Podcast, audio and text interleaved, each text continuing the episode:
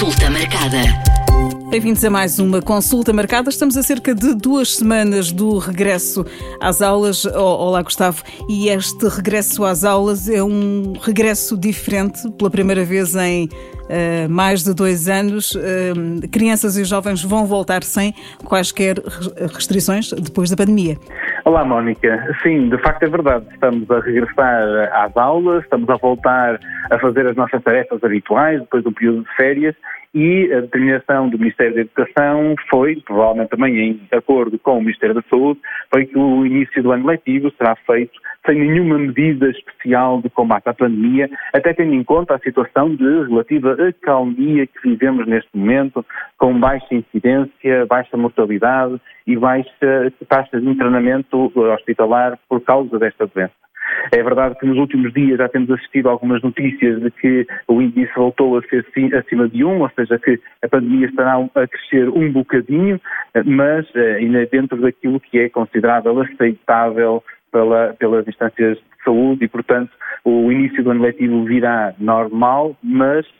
não podemos entrar como se não existisse pandemia, não é? Como se não tivéssemos passado por isto. E por isso os cuidados de uh, monitorizar bem a saúde, de não levar as crianças com sintomatologia respiratória ou febre para a escola, sem termos uma avaliação por parte de um médico, uh, ou sem um teste à Covid, ou a possibilidade de poderem usar máscara voluntariamente, todos aqueles que assim se sintam mais confortáveis na sala de aula, a importância da ventilação das salas, enquanto estiver calor, manter as janelas abertas e as portas abertas será extremamente importante para que possamos, com este civismo, esta responsabilidade individual, eh, continuar a combater a pandemia de uma forma bastante clara. Ainda deixaria mais um, eh, uma sugestão, um pedido, um convite a todos os pais que não levaram as suas crianças a ser vacinadas e que elas podem ser vacinadas, seja para o esquema eh, completo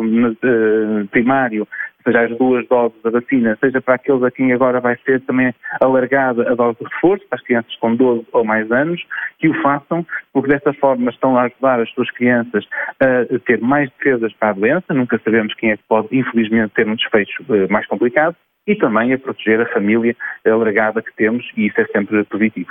Vacinação que deveria acontecer nesta altura? Preferencialmente nesta altura? A vacinação contra a Covid é mais ou menos, ou será sempre pensada um pouco como a vacinação para a gripe. Deve ser feita anteriormente para poder dar defesas quando os casos começam a aumentar. E por isso, a vacinação entre os meses de setembro e outubro é uma altura perfeitamente adequada para ser feita, eh, tendo em conta até que durante os cerca de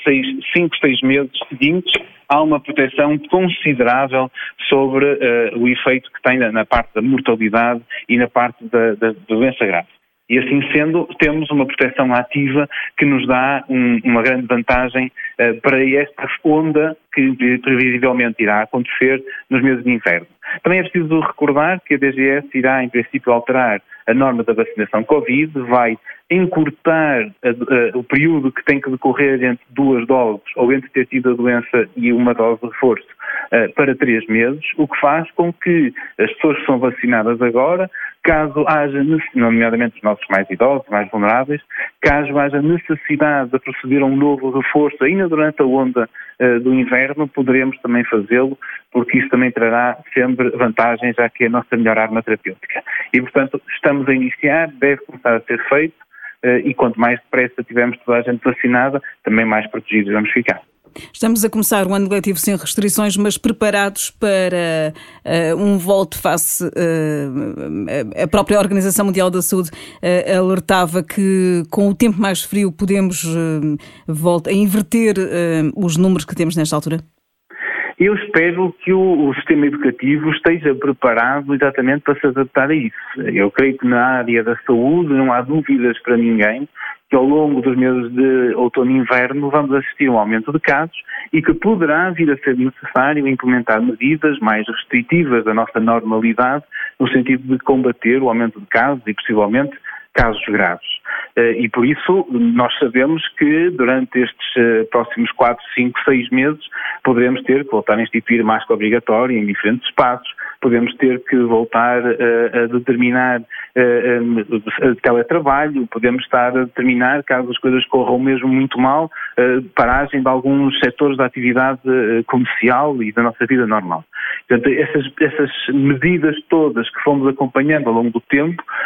podem todas voltar caso a situação epidemiológica assim o, o exija e esperemos que não aconteça. E, portanto, as escolas também fazem parte deste mundo e precisam de perceber que devem ter um plano de contingência preparado por níveis de risco que possam tomar as medidas dentro da sua área de atuação de acordo com está tudo bem, não há problema, mantemos as aulas a decorrer, as coisas começam a aumentar, temos mais incidência, vamos introduzir as máscaras dentro da sala de aula, a seguir aumenta a incidência e temos uma sobrecarga hospitalar, porque não introduzir os horários desfasados e ter uns anos em aulas de manhã e outros anos em aulas à tarde, separando os grupos de alunos e, por fim, numa situação bastante mais grave, em ter que voltar ao teleensino. Eh, eh, portanto, todos estes passos, a escola deve preparar e analisar a sua situação de risco para que esteja pronta a implementar estas medidas, caso sejam necessárias, e esperemos que não sejam necessárias. Esperando que não sejam necessárias neste início do outono, aqui o papel mais importante é dos pais que devem ficar atentos e, e, e não das próprias crianças e jovens. Sim, as crianças sabemos perfeitamente que não têm consciência ainda para uh, protegerem-se e protegerem os outros, porque estão habituados a brincar, estão habituados a conviver com os seus colegas e, e a escola é um momento de convívio e, de, e de confraternização que é, que é muito importante que, que, se mantenha. Já os adolescentes têm mais consciência e já podem também tomar atenção também ao seu nível de saúde, mas obviamente os pais são uh, os guardiões, digamos assim, da saúde e da educação dos seus filhos e devem estar perfeitamente atentos para, no caso de desenvolverem algum sintoma, poderem uh,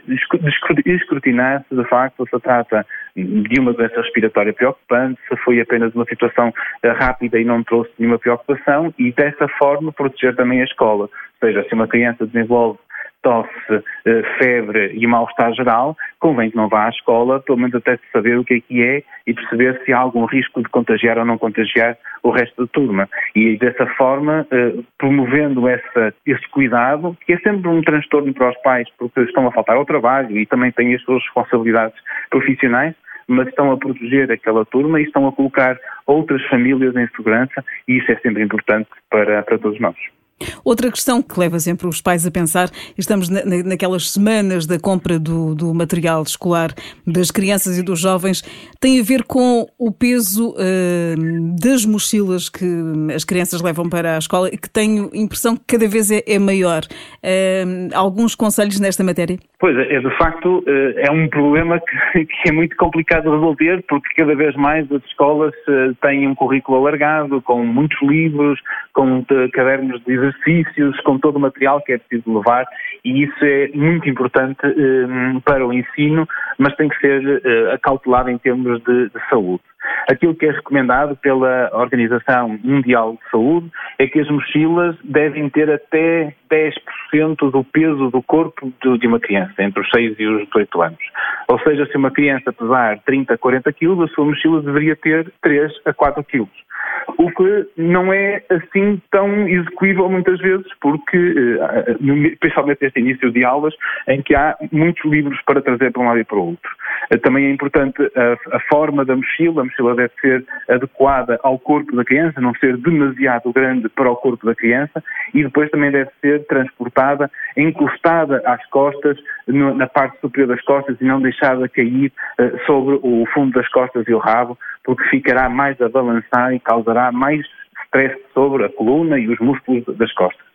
E o ideal será que neste primeiro dia eh, os pais que puderem eh, ajudar a transportar os diferentes materiais que é necessário para a escola, para que a criança transporte o menos, menor tempo possível este peso acrescido e depois fazer uma gestão muito adequada daquilo que são os livros que é necessário trazer e levar para que a criança nunca esteja sobrecarregada com peso a mais nas suas costas. Os mais velhos não gostam, mas os mais pequenos, uh, será recomendado uh, as, as mochilas com, com as rodinhas?